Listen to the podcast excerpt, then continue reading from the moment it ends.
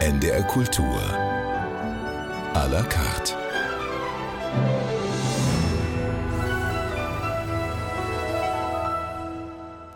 Und dazu begrüßt Sie sehr herzlich Jannek Wiechers. Wir haben heute jemanden zu Gast, der brennt für den Tanz, für den zeitgenössischen Tanz genau genommen. Und das schon seit sehr vielen Jahren. Erst selber als aktiver Tänzer, dann vor allem als Choreograf, aber auch als Tanzjuror sehr erfolgreich und als Schöpfer partizipativer Tanzkonzepte, also wo Profi- und Laientänzer zusammenarbeiten. Heute Abend hat übrigens ein neues Stück von ihm Premiere.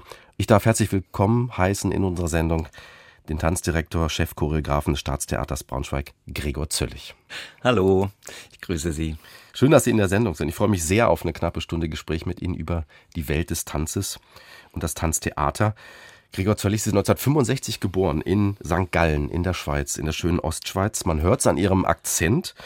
Sie leben schon sehr lange in Deutschland, auch seit vielen Jahren hier im Norden im Sendegebiet von NDR Kultur.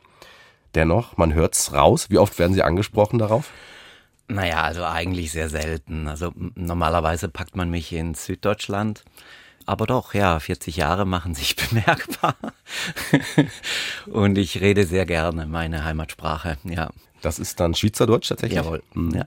Sie sind sehr jung aus der Schweiz weggegangen, seit 40 Jahren in Deutschland, mit 17 nämlich, um nach Deutschland zu ziehen, dort in Essen zunächst an der Volkwang-Schule Tanz zu studieren. Was hat Sie denn weggezogen damals, in so jungen Jahren aus der Ostschweiz, aus der beschaulichen? War Ihnen das da zu eng? Haben Sie da nicht die Ausbildung gefunden, die Ihnen vorschwebte? Was war das? Ja, so vielleicht ein bisschen beides oder alles zusammen.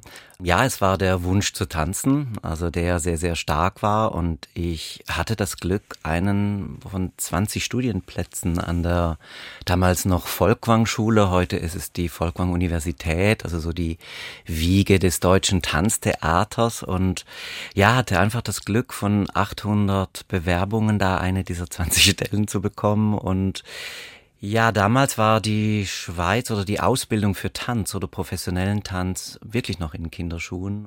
Wann haben Sie angefangen zu tanzen? Schon als Kind? War das das klassische Ballett? Ja, also ich äh, bin der jüngste von fünf Kindern. Ich habe noch einen Bruder und drei Schwestern und meine drei Schwestern, die haben sehr gerne zu Hause getanzt und rumgehottet. Und als kleiner Bruder war ich dann immer so der Disc-Jockey, so. Das war der Beginn eigentlich, weil wir einfach improvisiert haben und das war was ganz Tolles. Und dann hat mich meine Schwester mal mitgenommen zum Jazz-Tanz.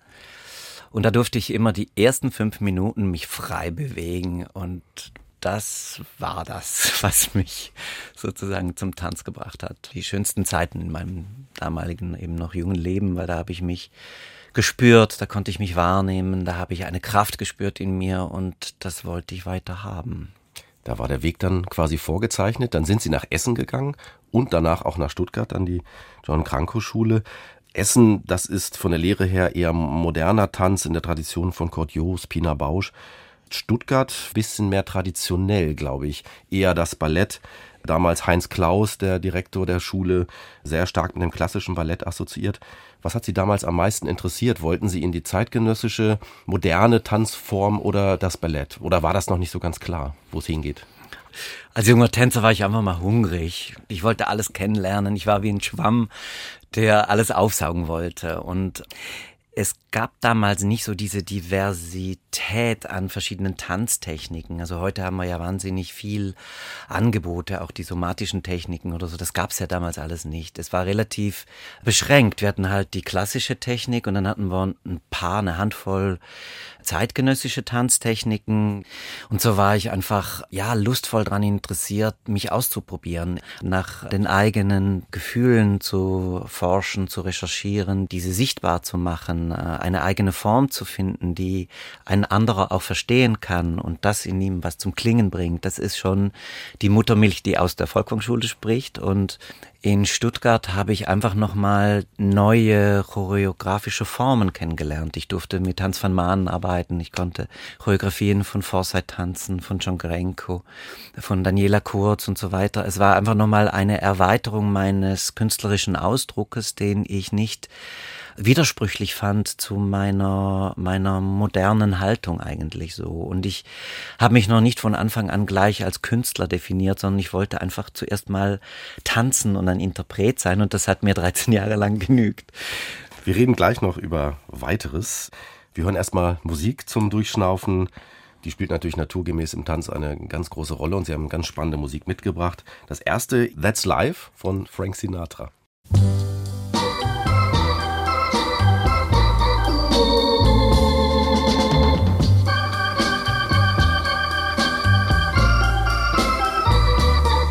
That's life. That's life. That's what all the people say. You're riding high in April, shot down in May. But I know I'm gonna change that tune. When I'm back on top, back on top in June. I said that's life. That's life. And funny it may seem, some people get their kicks stomping on a dream. But I don't let it, let it get me down.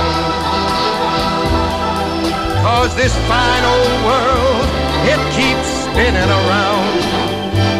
I've been a puppet, a pauper, a pirate, a poet, a pawn and a king. I've been up and down and over and out. And I know one thing. Each time I find myself flat on my face, I pick myself up and get back in the race. That's life. That's life. I tell you, I can't deny. I thought of quitting, baby, but my heart just ain't gonna buy it. And if I didn't think it was worth one single try, I'd jump right on a big bird and then I'd fly. I've been a puppet, a pauper, a pirate, a poet, a pawn and a king. I've been up and down and over and out. And I know one thing. Each time I find myself laying flat on my face, I just pick myself up and get back in the race. That's life. That's life. That's life, and I can't deny it.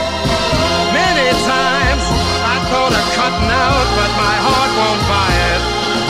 But if there's nothing shaking come this here July, I'm gonna roll myself up in a big ball and die.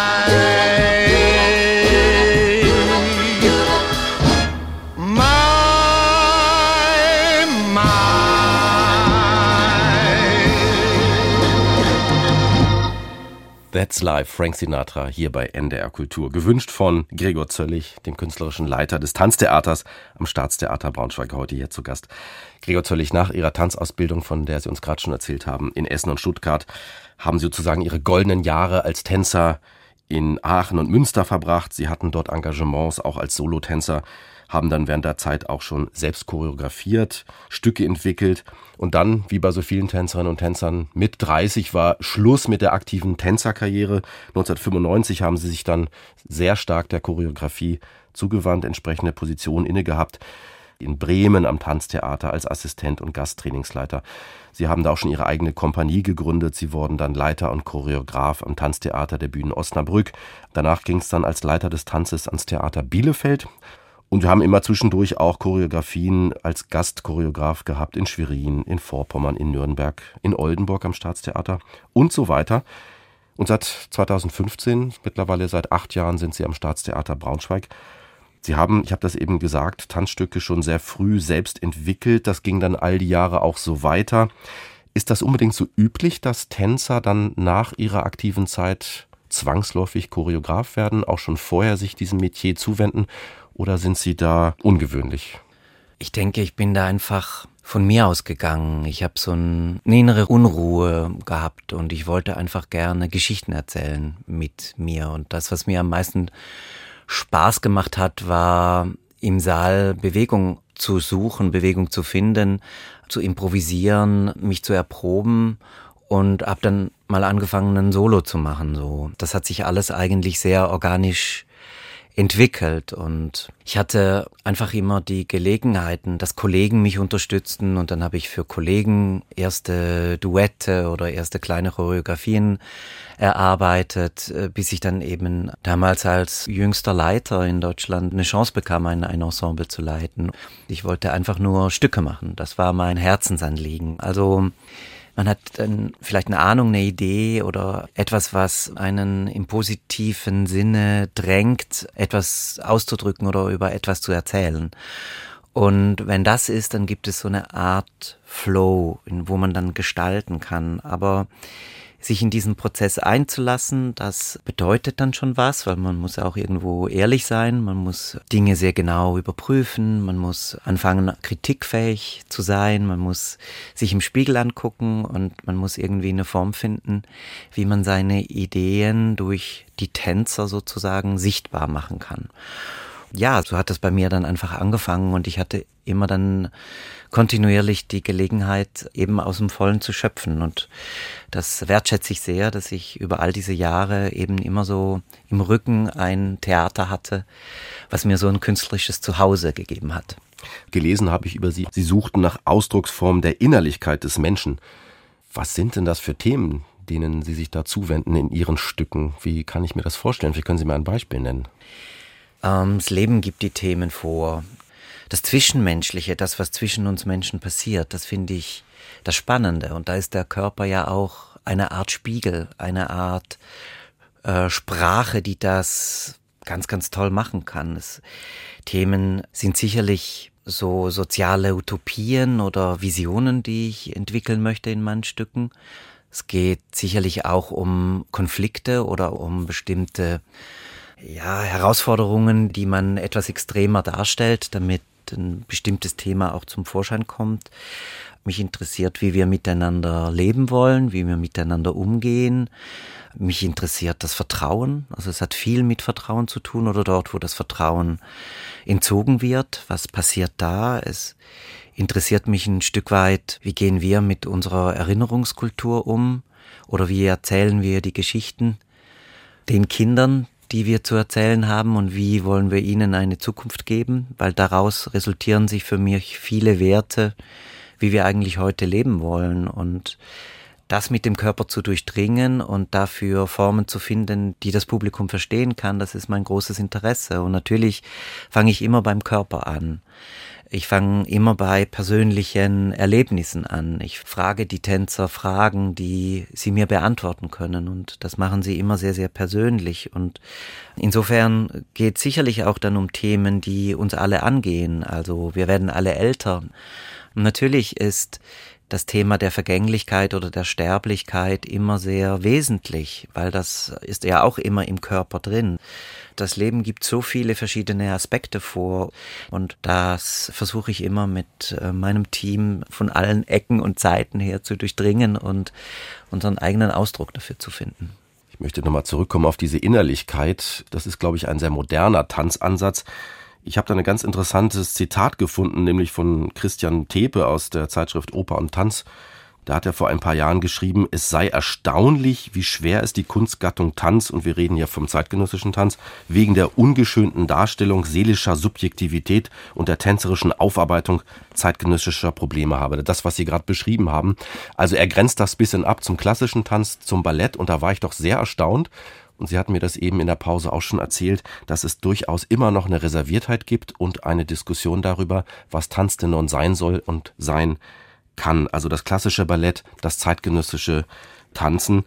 Erleben Sie das auch, dass Menschen zu Ihnen kommen und sagen, Mensch, mach doch mal Ballett, immer dieses moderne Zeug? ich war eigentlich immer derjenige, der das Ballett abgelöst hat und dann ein zeitgenössisches Tanztheater installiert hat. In Osnabrück damals gingen wirklich reihenweise die Leute raus Bei meiner ersten Premiere in Bielefeld hat ein junges Mädchen ganz laut gesagt, Mensch, aber das ist doch gar kein Ballett, was da gezeigt wird.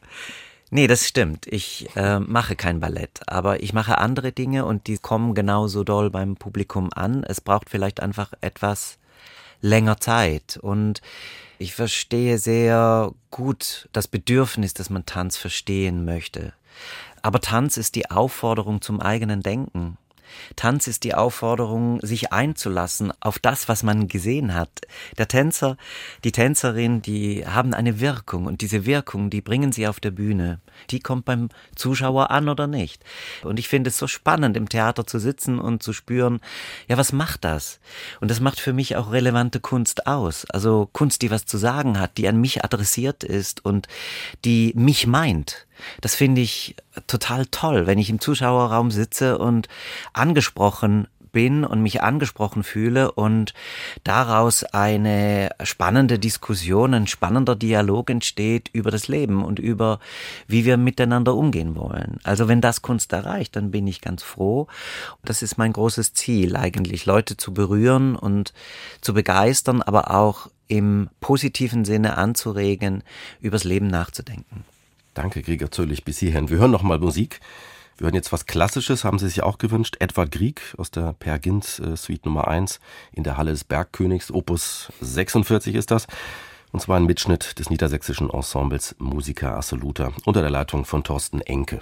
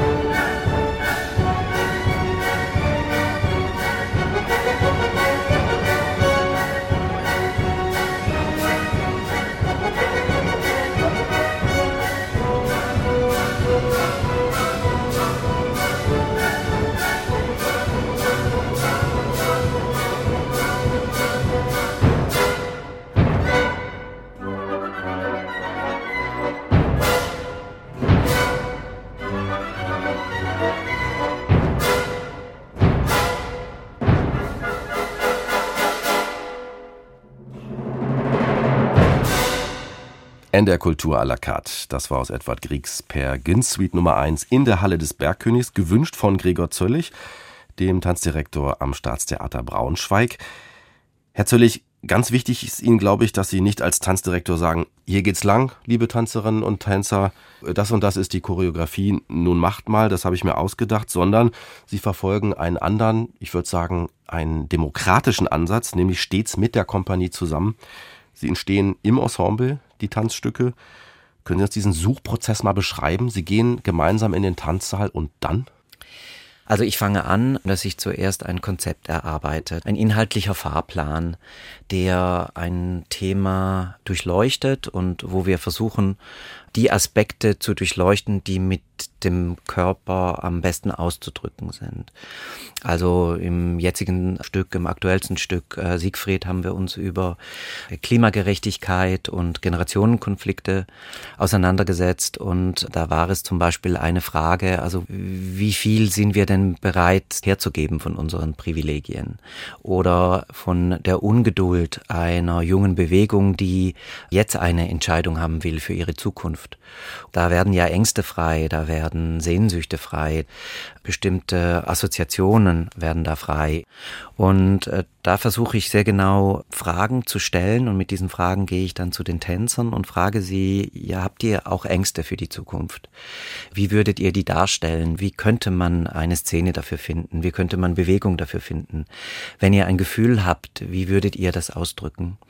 Und so suche ich und generiere diese einzelnen Szenen und dann wähle ich diese Szenen aus und aufgrund dieser Szenen entsteht dann ein grobes Grundgerüst, an dem wird dann gefeilt und dann werden äh, Gruppenszenen erarbeitet. Und aus diesem Fundus meiner fantastisch tollen und wunderbaren Tänzer, die aus sehr unterschiedlichen äh, Ländern herkommen und die so viel mitbringen, da hat natürlich jeder dieser 16 sehr viele Ideen. Und dadurch sammeln wir zuerst mal die Ideen, dann haben wir so eine Art Rohbau und dann feilen wir das.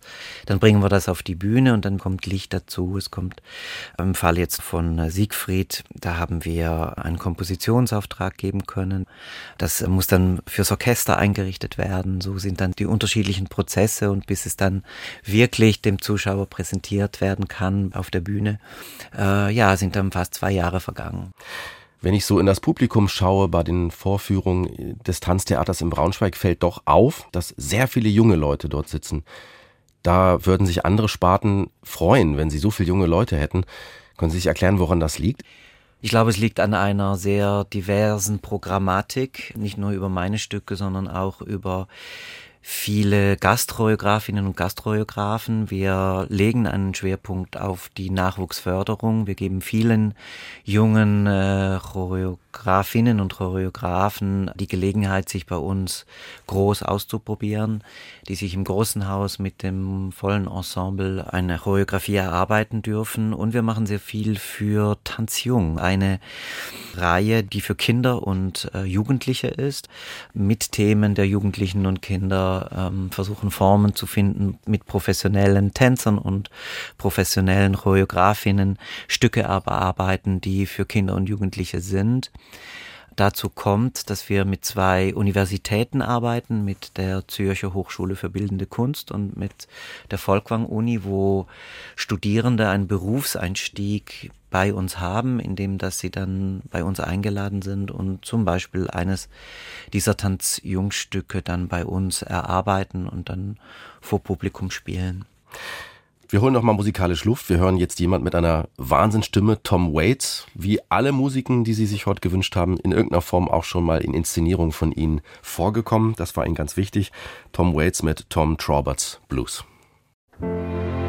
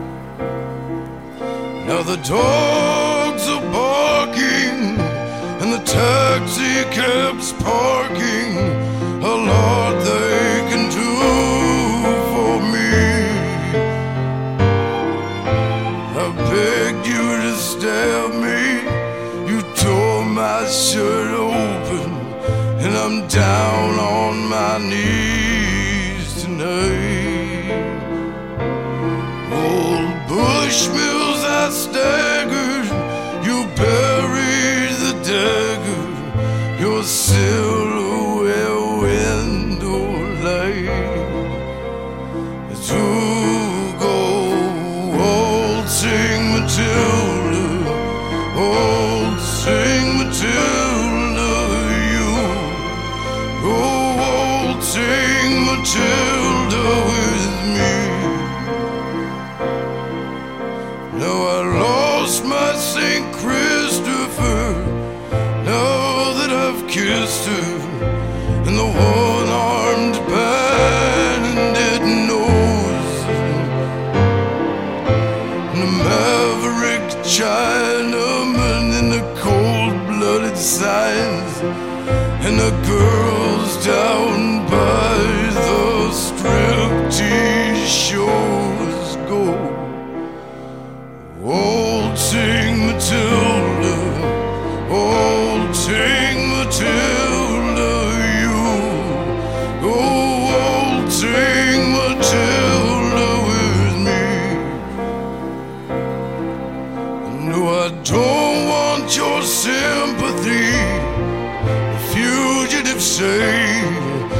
streets aren't for dreaming, now. Men slaughtered, dragnets and the ghosts that sell memories. They want a piece of the action.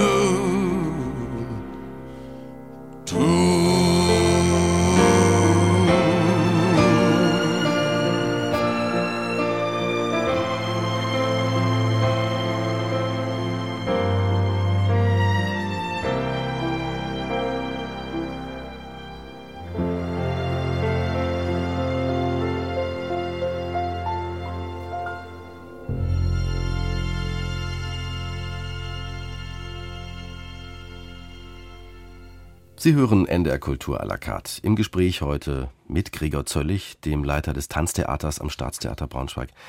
Herr Zöllig, die Welt des zeitgenössischen Tanzes ist klein, man kennt sich in der Szene.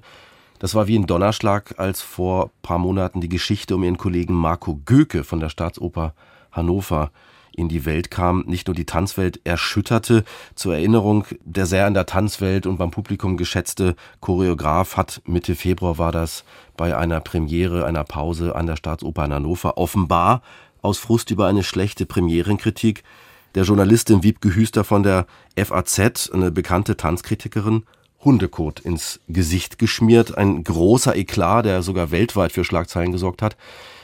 Göke hat sich ja anschließend auch positioniert, er hat sich erklärt, er hat sich entschuldigt. Es hat ihm nichts genutzt, er wurde entlassen, arbeitet inzwischen nicht mehr an der Staatsoper Hannover und die Staatsanwaltschaft ermittelt wegen Beleidigung. Als Sie von dieser Geschichte gehört haben, Gregor Zöllig, was haben Sie da gedacht? Waren Sie erschrocken? Ich fand's mega absurd. Bei näherem Nachdenken dann einfach mega traurig, weil die Konsequenzen oder das, was Marco da jetzt zahlen muss im doppelten Sinne, finde ich schon sehr krass, ja. War der Umgang aus Ihrer Sicht mit diesem Choreografen vielleicht dann doch zu hart von der Staatsoper? Muss man ihn seinen Fauxpas, wenngleich der auch fürchterlich war, natürlich, insofern verzeihen, als dass er doch irgendwie eine Zukunft in seinem Metier weiterhin hat? Also, ich denke, wenn sich eine Straftat aus einer Kränkung entwickelt, dann haben wir ja Gesetze, die diese ahnden. Und ja, Selbstjustiz ist einfach fern am Platze so. Ich finde gleichzeitig, man kann das nicht so allgemein sagen. Für Marco selber finde ich es schon, dass man ihm eine zweite Chance geben müsste, weil er hat eine ganz neue Tanzsprache erfunden. Er ist einfach ein sehr begabter und auch sehr wichtiger Künstler und da würde ich schon die Lanze für ihn brechen wollen, auch wenn ich denke klar ist, dass äh, dieses Verhalten nicht akzeptabel ist und auch die äh, Auswirkungen, die das jetzt gegeben haben für ihn, das war sicherlich berechtigt. Dennoch finde ich, müsste er eine zweite Chance kriegen, ja. Ich glaube, mit dieser Haltung sind sie nicht allein. Kürzlich gab es im Anschluss an ein Werk von Marco Göke an der Staatsoper Standing Ovations des Publikums. Das Ensemble hat sich auch nochmal öffentlich positioniert und Bedauern zum Ausdruck gebracht. Zweite Chance, wie könnte sowas aussehen? Wie könnte eine Rehabilitation passieren? Ich glaube, ich kann nicht in die Zukunft gucken. Das ähm, weiß ich nicht. Äh, ich bin traurig darüber, dass da einfach so viel jetzt kaputt gegangen ist. Und er hat so ein mega schönes Ensemble. Er hat, finde ich, für Hannover hier die Welt des Tanzes hergebracht. Wir hatten so viele schöne Abende mit so vielen tollen Choreografinnen und Choreografen erleben können und dass das jetzt einfach zu Ende sein soll, das finde ich einfach mega schade und es, es spricht ja für das Ensemble, dass sie zu Marco stehen und auch die Arbeit, die er hier gemacht hat, einfach wertschätzen. Und ich äh, wünsche einfach sehr viel Glück für alle, die jetzt da verantwortlich sind, da einen guten und kreativen, guten Weg für das Ensemble einfach zu finden, wie es da weitergehen kann. Der Entwickler der Stücke ist zwar nicht mehr da am Hause, aber zumindest in Hannover werden Marco Gökes Stücke weiterhin gespielt. An anderen Häusern ist das nicht der Fall. In den Niederlanden zum Beispiel sind Stücke mit Rücksicht, wie es heißt, auf Sponsoren abgesetzt worden. Kann das sein? Sollten Werk und Autor auch in so einem Fall nicht ganz stark voneinander getrennt betrachtet werden? Ich möchte das jetzt einfach auf die Situation von Marco setzen. Und da finde ich, wäre es schön, wenn er diese zweite Chance kriegt. Ich kann das mit anderen Beispielen nicht teilen. Zum Beispiel, wenn faschistisches Gedankengut im Spiel ist oder so, dann würde ich das nicht teilen können. Oder auch, wenn wirklich eine Straftat einfach vorliegt, dann hätte ich da schon auch meine Bedenken. Weil das kann man dann nicht vom Autor und den Werken trennen. In diesem Fall, der jetzt hier beschrieben ist, würde ich das anders sehen. Als Folge dieses Falls, ganz abgesehen mal von der moralischen und rechtlichen Bewertung des Ganzen, ist viel geschrieben und diskutiert worden im Anschluss darüber, was Kunstkritik eigentlich darf und was Kunstschaffende aushalten sollen oder müssen. Was würden Sie sagen? Haben Sie ähnliche Kränkungen auch durch Kritikerinnen und Kritiker schon erlebt? Wo ist da die Grenze?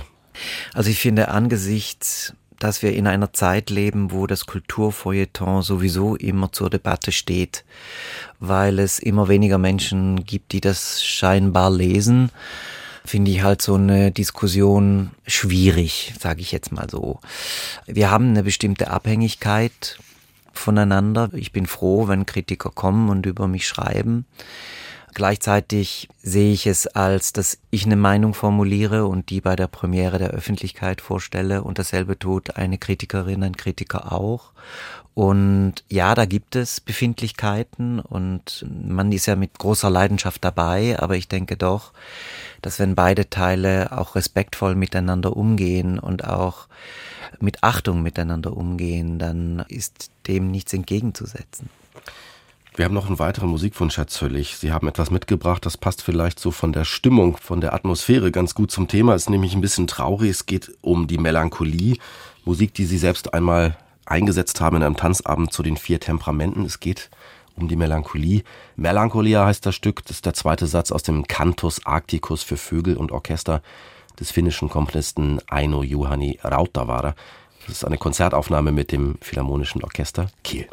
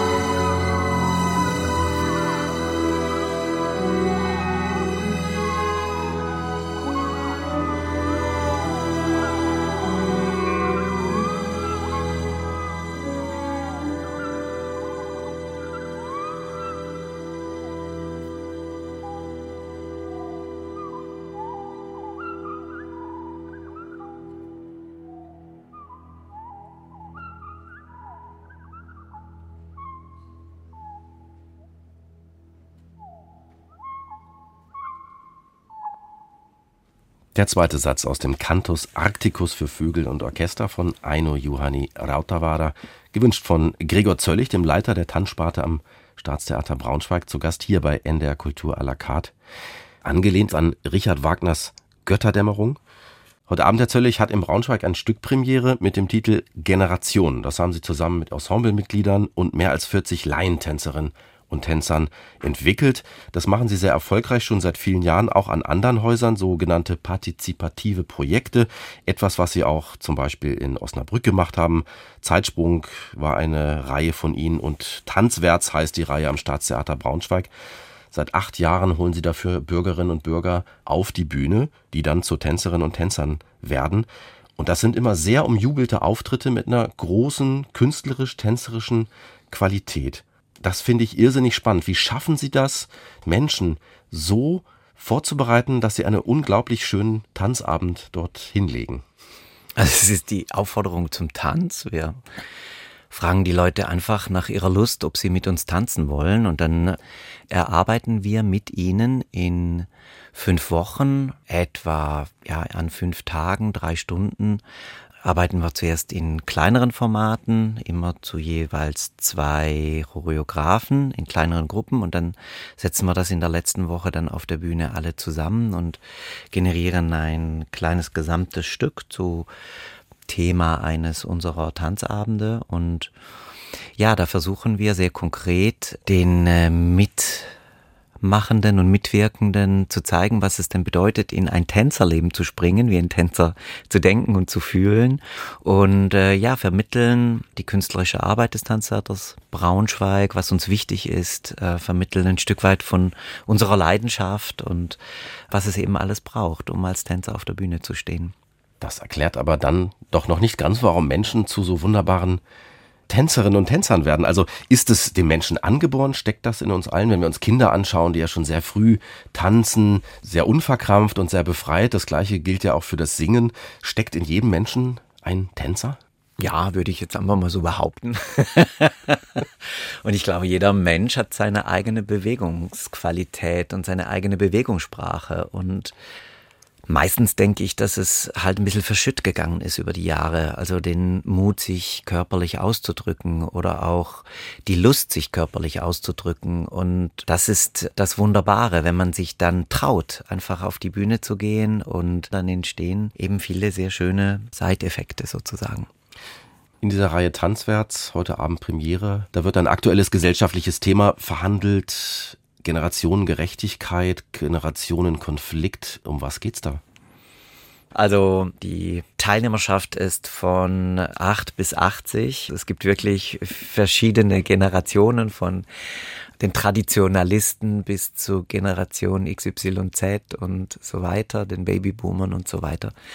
Ähm, ja, und da haben wir versucht, verschiedene schöne Momente mit den Tänzerinnen und Tänzern zu kreieren, die eben dieses generationenübergreifende thematisiert, ja. Sie arbeiten gerne spartenübergreifend. Das ist etwas, was am Staatstheater Braunschweig sehr explizit auch gewollt ist. An anderen Häusern ist das möglicherweise anders. Wo liegen aus Ihrer Sicht denn Chancen und Risiken dieser Arbeit? Welche Erfahrungen haben Sie da gemacht? Also das ist eigentlich wunderbar, weil ich glaube, das sind unsere Potenziale, die ein Fünf-Sparten-Haus hat. Und es ist sehr inspirierend, miteinander zu arbeiten. Und das künstlerische Team um unsere Intendantin Dagmar Schlingmann, also die Spartenleiterinnen der einzelnen Sparten, wir verstehen uns sehr gut. Und dadurch klappt einfach das Spartenübergreifende, also Tanz und Schauspiel, aber auch Oper und Tanz oder Orchester, Oper und Tanz.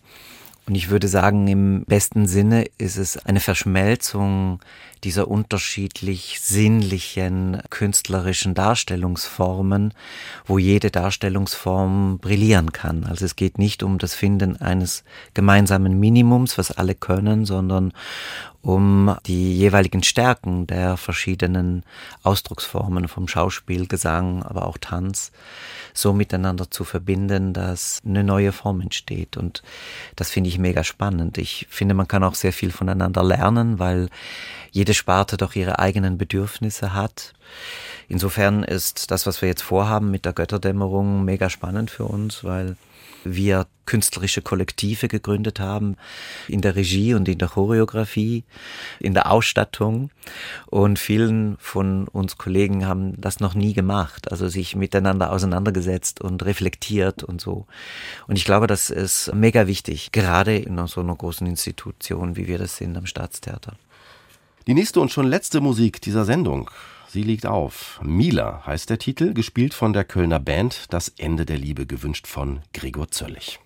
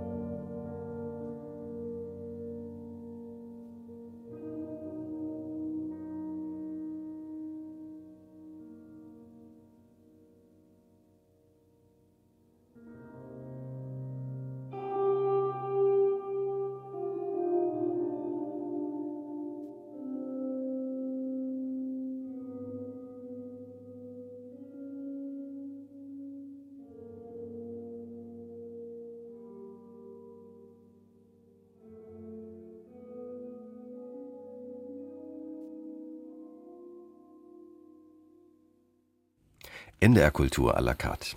Seit vielen Jahren, Gregor Zöllig, engagieren Sie sich schon für den tänzerischen Nachwuchs. Sie waren Jurymitglied im Kuratorium der Tanznachwuchsförderung der Kunststiftung NRW, sind schon seit 20 Jahren Teil der Jury des internationalen Choreografenwettbewerbs in Hannover und Sie waren im Gremium des Choreografenwettbewerbs des Cours du Capucin in Luxemburg. Paar Beispiele. Also internationaler Austausch in dieser ja sehr internationalen Szene liegt Ihnen offenbar sehr am Herzen. Naja, unsere Gesellschaft wird immer diverser und dadurch ist ein diverses Ensemble heute bereits eine Aussage. Also weil wir natürlich wollen, dass das, was wir auf der Bühne tun, sich auch dann gesellschaftlich widerspiegelt, dass man sich da wiederfinden kann. Gleichzeitig war die Internationalität oder das Diverssein schon immer dem Tanz gegeben.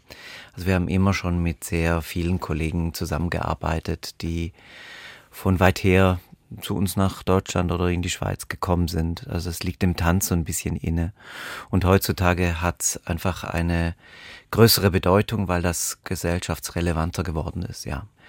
Wenn wir über Tanzförderung und Jurorentätigkeit sprechen, was würden Sie sagen, wie viel Stellenwert hat denn zeitgenössischer Tanz in unserer Gesellschaft, auch in der Kunstförderung?